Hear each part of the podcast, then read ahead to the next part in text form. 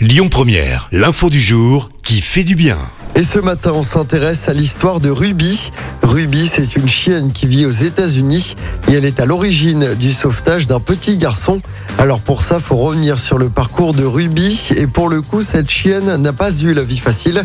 Et pour cause, elle a été adoptée cinq fois par des familles qui l'ont finalement rendue au refuge en raison de son comportement assez vif. Mais en 2011, Ruby est finalement adoptée par un soldat qui veut l'entraîner pour entrer dans une unité de police.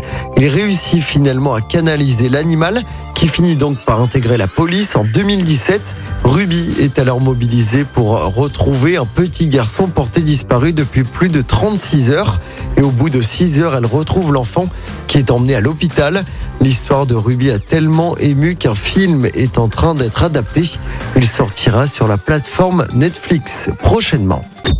Écoutez votre radio Lyon Première en direct sur l'application Lyon Première, lyonpremière.fr et bien sûr à Lyon sur 90.2 FM et en DAB+. Lyon Première